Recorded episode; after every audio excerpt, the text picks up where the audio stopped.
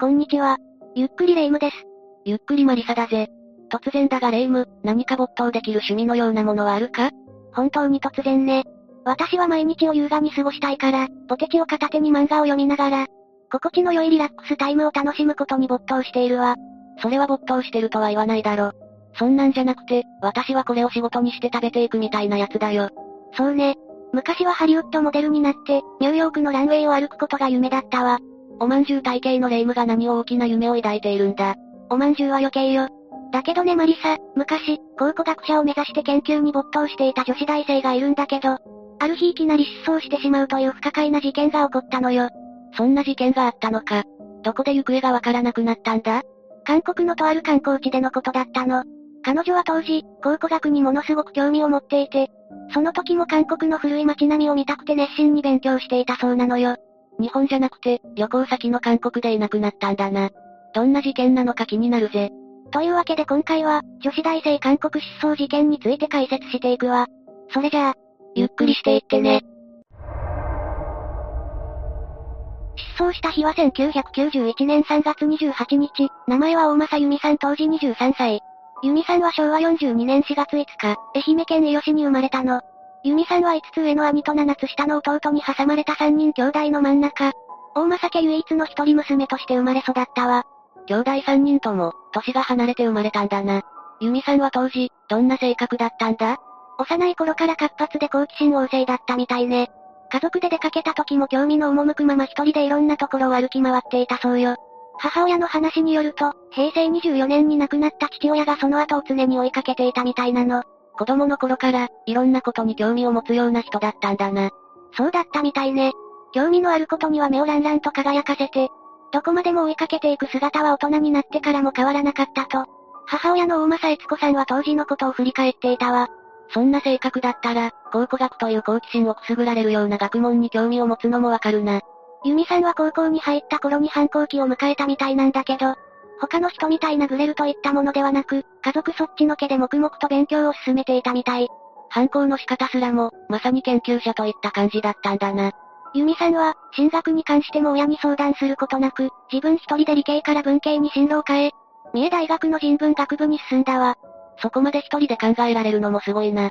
人文学部に入ったということは、この頃から考古学の道に進みたいと思っていたんだろうか。文系に進路を変えたあたりを考えると、高校の頃には密かに目標にしていたのかもしれないわね。そうなのか。その頃から立派な夢があってすごいぜ。大学在学中も、勉強と両立してアルバイトも頑張ってしたそうよ。貯めたお金もおしゃれな服とかに使うんじゃなくて、勉強するための書籍とか、参考書に当てていたみたいね。幼い頃からの好奇心旺盛な性格が、大学に入った後も生きてたんだな。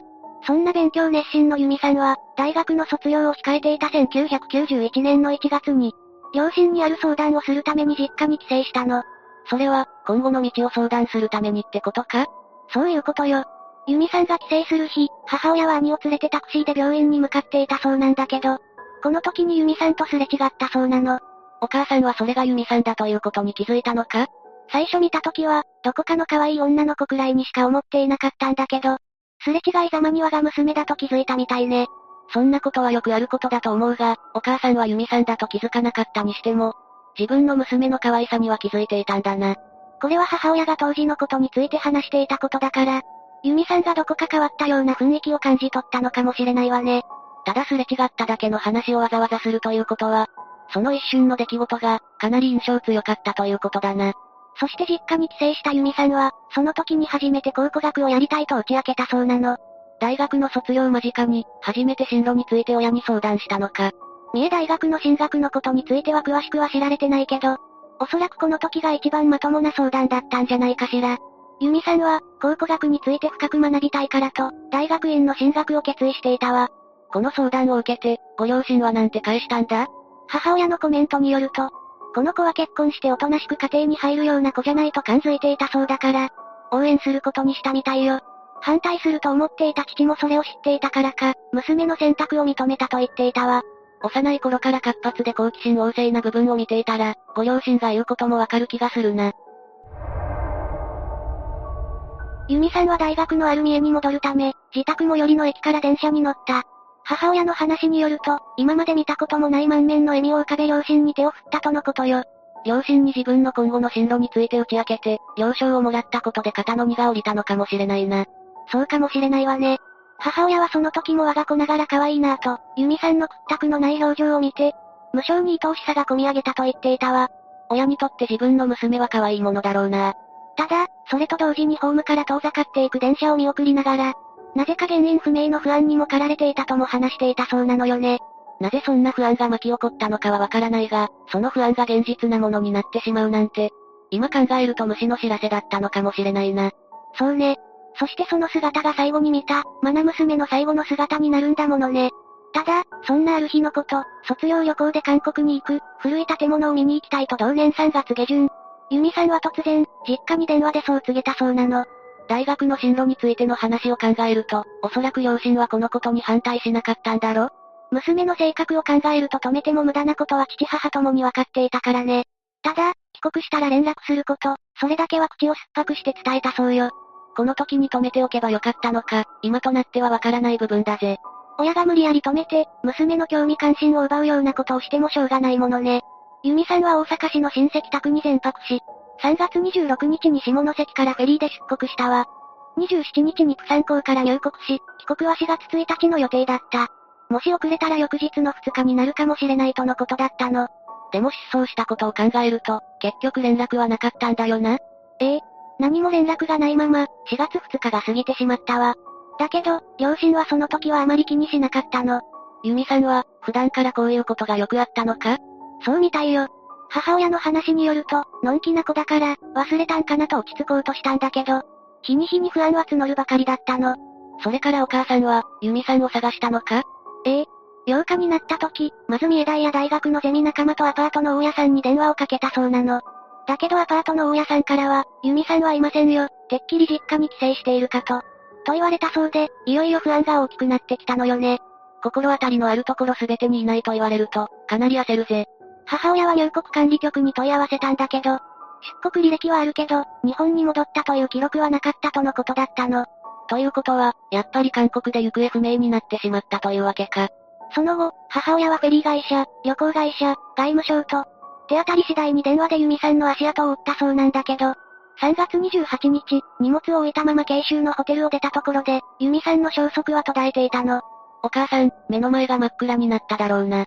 何か事件に巻き込まれたのか、気が気じゃなかったらしいわ。それもそうだぜ。大事な娘がいなくなるわけだから。それから母親は、韓国の警察にユミさんの捜索願いを出したの。そういえば、お母さんはユミさんが下宿していたアパートに行ったりはしなかったのか？もちろん行ったわ。ただこの時、母親はかすかな期待を抱いていたの。大学時代にユミさんが使っていたバイクがあって、普段止められているアパートの駐車場になかったそうなのよ。ということは、ユミさんがすでに帰国していて、バイクに乗ってどこかに出かけている可能性があると考えたんだな。その通りよ。ただ、そのバイクは後日、駅の駐輪場で発見されたそうなの。そうだったのか。確かに、帰国した記録がないんじゃ、ユミさんが日本にいるとは考えられないよな。ちなみに駅にバイクが見つかったのは、ユミさんが韓国旅行に行く当日に駅までバイクで移動して、駐輪場に預けたままの状態だったってことになるわね。やっぱり、ユミさんは失踪してしまったんだな。母親はこの事実を受けて、字の底まで響くようなうなり声を上げて激しく泣いたと言っていたわ。自分でも気が狂ってしまうほどだったとのことよ。自分の娘がいなくなったと知ると、絶望的な感情に襲われるのは無理ないぜ。5月に入ると、23日間ほど眠れなかったことがあったみたいで、当時かかりつけのお医者さんから、このまま眠れない日が続くと気が変になりますよと、注意喚起を受けたみたいね。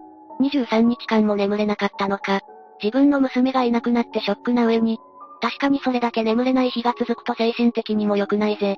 6月になって、母親がアパートを引き払うために荷物を整理していたんだけど、その時も寝具についたユミさんの髪の毛を一本ずつ集めていき、大切に保管したそうね。少しでもユミさんの存在を感じていたかったんだろうな。ただ、ユミさんが失踪した悲しみの中、ある奇妙な出来事が起こるみたいなの。何が起きたんだ？これはユミさんが失踪した直後から起きていたみたいなんだけど、彼女の実家に不気味な無言電話がかかってくるようになったみたいなのよね。無言電話？誰からなのかは、今もわからないままなのか？ええ。これは3年以上にわたり続いたらしいけど、電話がかかってくる時間は、だいたい午後から夕方にかけてが多かったようね。3年も続いたのか？ずっと無言で、そのまま切られるのか？受話器を取ると息の音が聞こえてくるみたいなのよ。なんだその電話は。確かに奇妙だ。相手が誰なのかもわからないし、生活音が聞こえてくるわけでもないの。かなり不気味だな。受話器を置くまでずっと息のような音が聞こえ続けるだけで、その電話の正体は今でもわからないままみたい。行方不明者が出てくると、その人の実家に奇妙な電話がかかってくることって多くないか？確かにそんな事例は多いわね。いたずらならやめてほしいわよね、本当に。一応聞くが、奇妙な出来事はその無言電話だけか？いいえ、ユミさんが失踪してから約1ヶ月経った頃、不審な車が実家の近くに止まっているのをたびたび目撃するようになったの。その車は、いつも同じ車が止まっていたのか？そうなのよ。その車は、黒のセダンのような車だったと証言しているわ。一体誰が何の目的でそんなことをしているんだろうな？これらの出来事が起きてからは、母親はものすごい恐怖心が襲ってきたと言っていたわ。こんなことが頻繁に起こったら恐怖心も襲うぜ。ところでレイム、ユミさんのお母さんは韓国の警察に捜索願いを出してるのか？出してるわ。韓国警察は、初めて韓国国内で日本人が失踪したとして大掛かりな捜索を行ったわ。同時にユミさんの両親も、何度も韓国に行って、手がかりになるようなものを少しでも見つけ出そうとしたの。韓国では、何か手がかりは見つかったのか？いいえ、何も見つからなかったとのことよ。ユミさんのお母さんは、時に心ない噂を耳にしたこともあって、これ以上の地獄はないとユミさんの写真の前で何度も泣いていたと話していたわ。そう思うのも無理はないよな。愛する人がいなくなったらと考えると、私でも地獄だと思ってしまうぜ。そんなある日のこと、母親が新聞でとある記事を見つけたの。どんな記事だ？北朝鮮が、日本語を第二外国語に指定したという内容だったわ。第二外国語って言うと北朝鮮で習う外国語を、世界共通語の英語に加え、日本語も学ぶことにしたってことね。そういえば90年代当時から、北朝鮮の日本人の拉致事件が問題になっていたよな。そうなの。だからその時、ユミさんのお母さんは、自分の娘が北朝鮮に拉致されてしまったんじゃないかって考えたとも言っていたわ。とは言っても、そう言い切れる確証はなかったんだよな。そうなのよね。だからその時は誰にも相談できずにいたわ。だけど、何もしない時間が辛かったのでしょうね。ユミさんのお母さんは、世間からどんな批判を浴びてもいいと覚悟を決めて、ユミさんの情報を公表したの。その情報は拉致農耕の特定失踪者としてリストアップされたわ。実際、当時から何人もの特定失踪者がいたんだよな。ええ。横田めぐみさんが失踪したのも、かなり大々的に報道されたわよね。実際に生存者もいて、帰ってきた人もいたし、ユミさんのお母さんも、淡い期待を抱きながら必死だったと思うわ。未だに帰ってきていないのがとても残念だよな。ただね、失踪からしばらく経ったある日のこと。74歳になったユミさんのお母さんが家の玄関からどこか懐かしい物音が聞こえてきたらしくて、様子を見に玄関まで行ってみてみると、そこには日本にいないはずの48歳になった娘の姿がいたの。ユミさん、帰ってこれたんだな。何しよったんと聞くと、困ったような顔をして、なんか手違いがあって、帰るのが遅くなったと。なんでもないように話すそうよ。そんなユミさんに腹立たしい気持ちもあったんだけど、とにかく嬉しさが込み上げてきて、娘に駆け寄った母親だったけど、抱きしめようとするとユミさんの体はすり抜けていき、目を覚ましたそうよ。ああ、夢だったのか。でも、夢の中でユミさんは会いに来てくれたんだな。今、ユミさんがどうしてるかはわからない。